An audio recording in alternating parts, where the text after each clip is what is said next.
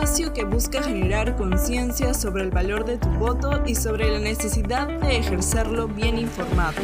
Así, elegiremos personas idóneas que te representen. No te despegues, ahora comenzamos.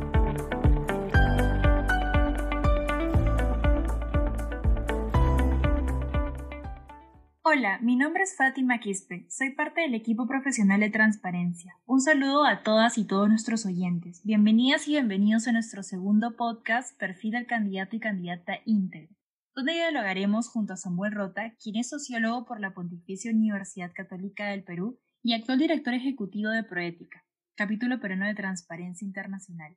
Cuenta con 17 años de experiencia en temas vinculados a la lucha contra la corrupción, Además, es autor de artículos sobre la materia y ha sido consultor para agencias peruanas y extranjeras sobre temas de su especialidad. Junto a Samuel, conversaremos sobre el perfil idóneo que debe tener un candidato y candidata tomando en cuenta criterios esenciales como la ética, la integridad y la transparencia al cumplir sus funciones. Recordemos que estamos a poco tiempo de realizarse las elecciones generales, por lo que este es un tema que no debemos dejar pasar. Hola Samuel, es un gusto conversar contigo el día de hoy en este episodio. Muchas gracias por la invitación. Hola Fátima, gracias a ti. Un gusto y a tu disposición. Perfecto, muchas gracias Samuel. Samuel, dentro de un mes exactamente serán las elecciones presidenciales y congresales, en las cuales tendremos que elegir entre candidatos y candidatas de diversas tiendas políticas, niveles de experiencia y otros. Y también algunos candidatos y candidatas relacionados a problemas de sanciones penales o éticas, Estando en un contexto donde la información correcta juega una posición clave en nuestras decisiones, vemos también información falsa o fake news, que circulan generando controversias y que son usados políticamente en campañas, donde muchas veces se plantean propuestas sin importar si se está diciendo la verdad o no. Sobre ello, la integridad y la ética de los candidatos y las candidatas son valores importantes para poder realizar una campaña limpia. Sobre este contexto, Samuel, yo quisiera consultarte eh, en principio, ¿con qué tipo de experiencia debe contar un candidato o candidata íntegro? Bueno, em, no, no creo que haya una no creo que haya una respuesta única al respecto, ¿no? Creo que las historias personales pueden ser muy variadas, puede tener una carrera pública, ¿no? puede provenir del sector privado, o, de la academia o, de alguna intersección entre estos ámbitos. Lo que importa es que, eh, esta persona pueda ser suficientemente transparente en dar estos antecedentes, ¿no? en, presentarse, en presentar su, historia, su hoja de vida de, forma muy transparente y, que pueda eh, estar abierta al escrutinio público, ¿no? Que, que no tenga problemas en responder a las dudas, a las críticas o que puedan surgir. Estamos hablando de una campaña política, ¿no? Entonces, este, más que de dónde viene o la experiencia que haya, que tenga detrás, es cómo presenta esa experiencia, ¿no? Y, que sea absolutamente eh, meticuloso y, o, meticulosa en em, darse a conocer ante el público, ¿no? Eso a mí me parecería que es lo más importante.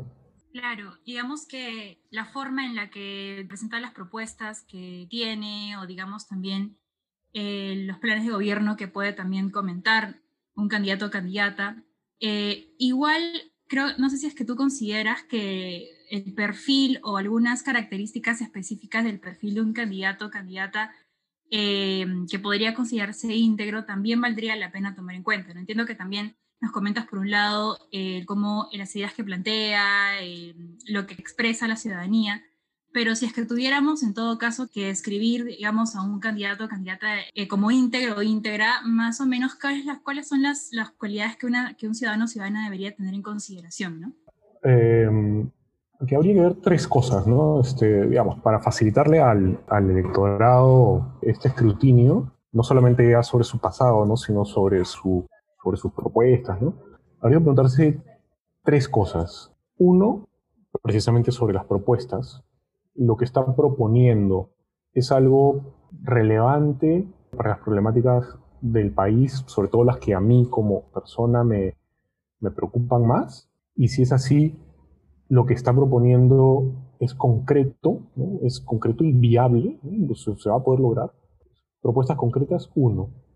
Segundo, eh, su hoja de vida que sea limpia, es decir, fijarse en que pues, no haya estado metido en escándalos, que no haya estado eh, involucrado eh, en procesos, que no tenga sentencias, obviamente, ¿no? Este, y si es que las ha tenido, si es que ha estado involucrado, pueda haber una explicación abierta, transparente de eso y que en todo caso quien va a votar por esta persona sea absolutamente consciente de que ha entendido esas eh, explicaciones y está conscientemente votando luego de haber escuchado a este candidato o a esa candidata.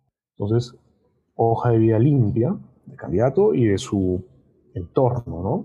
Y tercero, bien importante, eh, cuentas claras, es decir, sus finanzas, ¿no? Este, de su campaña, eh, pero también de su vida personal, este, su patrimonio, ¿no? Este, eh, si viene del sector privado, sus empresas, este, esas cuentas estén claras. ¿no? Entonces, yo creo que esas tres preguntas debería hacerse eh, el electorado. ¿no? Las propuestas son concretas y viables, la ficha de vida, la hoja de vida es limpia, está limpia, y las cuentas están claras. Entonces yo creo que con eso debiera servir para eh, poder perfilar a un candidato lo más íntegro posible de acuerdo a los propios intereses que como lectores podamos tener. ¿no? Entonces sí, es sumamente importante las, tres, los tres aspectos que nos comentas, que serían también unas características claves que tendrían que la ciudadanía tener en, consideración y que muchas veces es dejado de lado también, ¿no? No siempre se toma, se presta atención, sobre todo para averiguar la hoja de vida de los candidatos, eh, las propuestas eh, concretas que nos presentan, ¿no? También hacer un análisis importante como ciudadanos y ciudadanas. Y en base a eso, eh, quería preguntarte qué propuestas deberían ser las principales para mejorar la integridad en la administración pública, ¿no? Y por ello también para luchar contra la corrupción. ¿Cuáles serían, como, digamos, de tu, de tu perspectiva, qué propuestas deberían ser las que un candidato o candidata podría eh, brindar ¿no? sobre este tema. Este, bueno, a ver, yo creo que eh, en este campo en particular, en el país, en nuestro país, en los últimos 20 años, se han tomado medidas, reformas importantes, dispersas, este, eh, con avances muy heterogéneos, ¿no? este, a veces incompletas, a veces por seguir una moda, pero pero hay muchas piezas del rompecabezas eh, ya dispuestas en, la mesa. Entonces, más que, más que ponerse a, inventar la rueda, yo esperaría que un candidato o una candidata que quiere presentarse, que quiere perfilarse como, como anticorrupción o como, o como promotor integridad, eh, yo esperaría que este candidato pueda más bien reconocer lo que ya hay y decir, existe esto, existe esto, existe esto, y está fallando su implementación por ABC, ¿no? es decir, que tenga un buen diagnóstico, y por lo tanto decir voy a solucionarlo así o asá. Fijémonos en una cosa muy sencilla, este, el código de ética de la función pública. Nosotros tenemos un código de ética desde hace 20 años. ¿eh? Y sin embargo es un documento que está ahí, ¿no? Está ahí este, engavetado eh, no es utilizado por los servidores, por las servidoras, como un, instrumento que oriente sus, acciones, eh, sus decisiones, ¿no? Porque no hay responsables de que, no de esto se haga. Y, porque si no se hace, no pasa nada, ¿no? Entonces, este, ¿qué vas a hacer, ¿no? Eh, tú que estás candidateando para que el código ético de la función pública se convierta en un instrumento que realmente sirva para orientar la conducta ética de los funcionarios públicos. Este, por ejemplo, ¿no? Y así como esto, varias otras cosas. Tenemos un régimen de transparencia y acceso a la información relativamente sólido, ¿no? Tenemos una autoridad de transparencia y acceso a la información. Sin embargo, esta, esta autoridad todavía requiere más autonomía, más competencias. Entonces, ¿qué vas a hacer desde el poder para hacer ese ajuste a este régimen que, tenemos, ¿no? y a esta, institucionalidad que tenemos. Tenemos un sistema nacional de control, este, que está en un proceso de modernización. Entonces, ¿qué vas a hacer desde el poder para que ese sistema de control funcione mejor, sea más ágil, deje de lado esta, esta lógica de, tratar de controlar el, recibo de 10 soles de, una comisión de, servicios, ¿no? Y empieza a controlar, pues, este, los, los megaproyectos, controlarlos bien y oportunamente. Entonces, tenemos muchas cosas ya eh, en, la mesa. Entonces, lo que hay que hacer es eh, preguntar, interpelar a, a, los candidatos, a las candidatas de nuestra preferencia, cómo van a hacer para que lo que ya tenemos funcione. Esos serían cambios bien importantes, creo yo. Claro. De hecho, ahí hay un montón de, de, órganos dentro de, la, dentro de la administración pública que no son tomados en cuenta y que muchas veces pues no hay un respaldo de, por medio de parte de una autoridad máxima, en este caso de quienes serían nuestros candidatos, pues a veces hay que fijarnos sobre todo en, en, esas, en esas propuestas que nos comentas, que son muy importantes y que como lo había comentado ya hace un momento, a veces no son tomadas en consideración. Eh, bueno, quisiera también pasar por otro lado un poco más de cómo es que podrían vincular, entiendo que nos has comentado un poco sobre el perfil, ¿no? la experiencia, pero cómo vincularíamos particularmente la carrera política de un candidato con una formación ética? yo creo que en el ejercicio de la vida política, este, perdón, en el ejercicio de la política, en el poder o fuera del poder, em, hay muchos dilemas éticos a los que se enfrentan quienes han optado por esta vía, ¿no? Em, entonces, ahí hay varias cosas también. Primero, no pensemos en, la vida política, en los políticos, como seres ajenos a nuestra sociedad. Y en ese sentido, ¿cómo es nuestra sociedad? Nuestra sociedad, según por ejemplo las encuestas que, hacemos en, Proética cada dos años sobre corrupción, somos una sociedad bastante proclive a normalizar la, corrupción, normalizar las, las irregularidades. Entonces, probablemente quien está en política venga con este, está en medio de este contexto social, cultural, y eh, por lo tanto, cuando se enfrente a dilemas éticos, probablemente su respuesta venga alimentada por este mismo contexto. ¿no? Entonces, em, ¿cómo rompes eso? ¿Cómo rompes eso?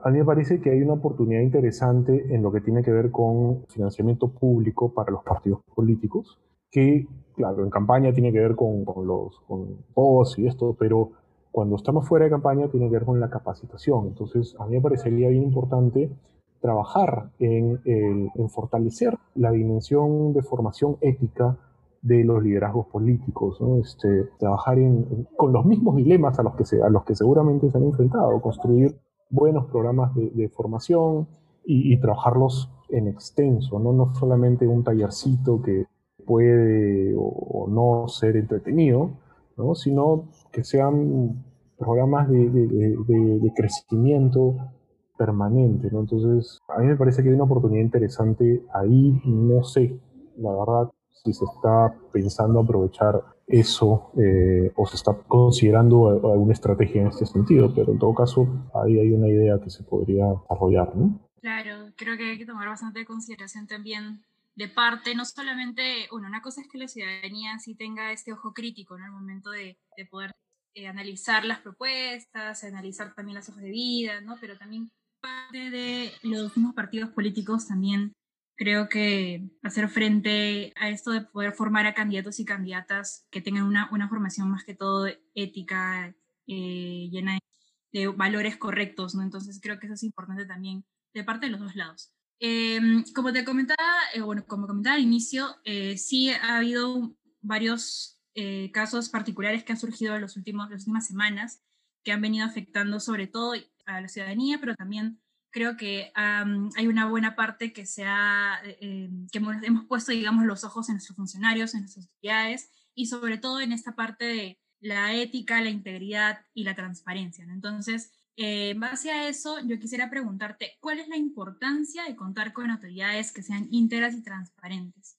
Eh, sobre todo en este contexto, ¿no? Y ya viendo también a las elecciones que se vienen y al próximo año, ¿no? Y en un tema, en un contexto de pandemia muy, muy complicado también, donde sobre todo nuestras autoridades son quienes dan cara y quienes también nosotros pues ponemos nuestra confianza.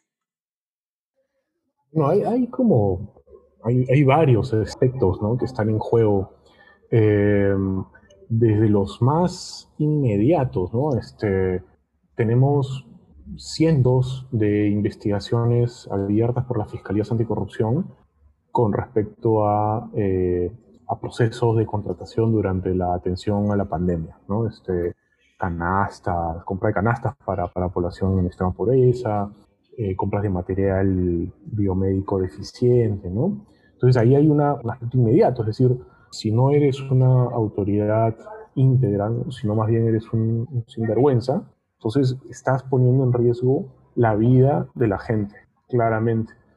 Pero no es el único eh, aspecto, ¿no? Este, hay otros, por ejemplo, la, la desconfianza, ¿no? Este, la desconfianza que es que marca las relaciones entre ciudadanos, ciudadanía y Estado de nuestro país, ciudadanía y autoridades, se agrava cuando cada vez que hay un escándalo de corrupción, esto se agrava, la, sensación de desconfianza, de, desazón, de desesperanza. Y esto no es sostenible, pues en, el mediano plazo esto no es sostenible. Eh, tú vas a tener personas que lo primero que hacen es tratar de tener el menor contacto posible con, el Estado, alimentas informalidad, ¿no? Eh, pero, y además está el asunto, digamos, hay otros aspectos, puedes verlo, por ejemplo, desde el lado, si quieres, este, de, cómo nos ven desde fuera, ¿no? De cómo nos ven otros países. Eh, otros inversionistas extranjeros que utilizan precisamente los instrumentos de medición sobre percepciones de corrupción como uno de los indicadores para ver si invierten en un país o no. Y un país que es percibido, un Estado que es percibido como muy corrupto, donde eh, la presión campea, probablemente esté ahuyentando inversión extranjera. Y generalmente esta inversión extranjera que se ahuyenta es inversión extranjera de empresas que tienen un mayor compromiso con estándares de integridad, con ética corporativa, ¿no? que podrían ayudar a digamos, ayudar a cambiar un poquito el ambiente de, corrupción extendida en la forma de hacer negocios en el Perú, por ejemplo. Entonces, y así podríamos seguir. Hay una, gran cantidad de aspectos que se ven afectados cuando, cuando no tienes autoridades íntegras. Y, y por eso nuevamente volvemos a lo que tú señalabas. Necesitamos votar bien, ¿no? Por gente que tengamos alguna certeza, ¿no? no el 100%, pero algún nivel de certeza de que van a portarse de forma adecuada ante las decisiones públicas, ante la gestión de nuestros recursos públicos. Es súper, súper importante lo que mencionas también, Samuel. Y bueno, finalmente creo que eh, habría que hacer un llamado ¿no? a la ciudadanía. Usualmente eh, la típica frase de eh, roba pero hace obras también es, otra, es otro índice de que la corrupción o los valores que no son éticos son tomados un poco ya de una forma, se normalizan, ¿no? Entonces, eh, es súper importante que la ciudadanía pues, pueda también eh, ingresar al análisis, a un buen análisis, a una buena búsqueda de información. Y en ese sentido quisiera consultarte cómo la ciudadanía podría, bueno, ya nos has mencionado igual algunas eh, propuestas importantes como la revisión de las hojas de vida, ¿no? el financiamiento, y las propuestas. Pero en sí, en líneas un poco más específicas, digamos, la ciudadanía, o en, general es como quieras eh, comentarnos, eh, ¿cómo la ciudadanía podría fiscalizar esto? ¿no? Eh, ya no, no normalizar tanto este asunto, sino más bien ir desligándose de ese pensamiento de que, de que robar y hacer obras es algo bueno, o el, pensamiento de, bueno, sí, es, es, malo, pero igual, igual hace algo por mi distrito, o hace algo por mi región. Entonces, Em, para que estos este, eh, valores, estos pensamientos se vuelvan ya, se puedan ir disipando, ¿no? ¿Cómo podríamos trabajar en ello? A ver, tal vez antes de, ver el llamado, ¿no? Este, eh, referir un par de, de estudios que, que, existen sobre precisamente las circunstancias en las cuales la gente está más dispuesta a votar por candidatos que roben, pero hacen obras, ¿no? estudios que se han realizado en Brasil y en la India, si no me equivoco, lo que te muestran es que cuando la gente tiene información confiable, la disposición a votar por un candidato de este tipo disminuye. Entonces, el papel de la información es bien importante, ¿no? Este, y ahí retomamos algo que ya estábamos señalando, ¿no? Este, eh, eh, hay información en, nuestro país, eh, a, los candidatos y a las candidatas se les pide que compartan, que transparenten buena parte de información relevante sobre su experiencia, sobre sus patrimonios, este, eh, no, todavía no tanto sobre sus intereses, sobre sus procesos, sus tendencias. Entonces, eso, al mismo tiempo que es positivo, podría convertirse en un problema, porque la gente podría no saber por dónde ir, no, no saber ya cómo, cómo hago. ¿no? Entonces, este, ahí es donde entra, ahí es donde entra a tallar este, organizaciones como, como ustedes, este, eh, facilitando el encontrar esa información, digamos, dándole la mano a la señora o al señor que dice, a ver, me gusta este candidato, ¿no? Pero ¿cómo hago para saber estas cosas que hemos dicho? Propuestas concretas, ficha de vida limpia y cuentas claras. ¿Cómo hago, no? Entonces ahí hay que llevarlo de la mano y orientarlo eh, para poder encontrar en este mar de información que hay lo que está buscando y que le permita discriminar, ah, no, entonces ya no me gusta este candidato, a ver qué tal esta otra candidata, ¿no? Hasta que finalmente pueda dar con un... Si se hace bien, creo que no va a ser un ejercicio que tome mucho tiempo, además, ¿no? Este, olvidemos que la gente a veces hasta decide su voto en la cola o el día anterior. Entonces, este, ejercicios bien armados para poder eh, ayudar a encontrar información no debieran tomar mucho tiempo y la gente debiera sentirse más tranquila y más segura de la mano de, llamémosle, brokers de información, ¿no? Este, que les ayuden a, orientarse en este mar de, de datos que hay ahora, ¿no? Bueno, muchas gracias, Samuel. En realidad, esta conversación ha sido un poco rápida, pero bastante, bastante importante. También nos has planteado algunos aspectos sumamente interesantes.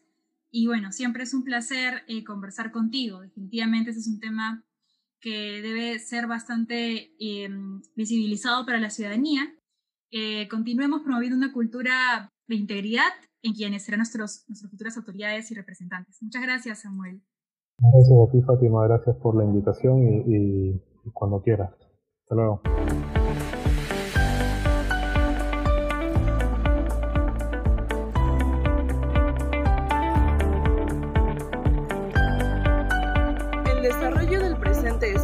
Es organizado y dirigido por la Asociación Civil Transparencia y auspiciado por el Instituto Republicano Internacional en el marco de la campaña Decide Bien 2021 de Transparencia.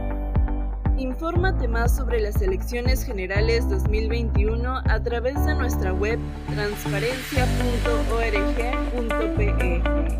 Síguenos en nuestras sociales, Twitter, Facebook, Instagram, TikTok y YouTube como Transparencia Perú. Gracias por escucharnos. Nos encontramos en un próximo episodio aquí en Decide Bien.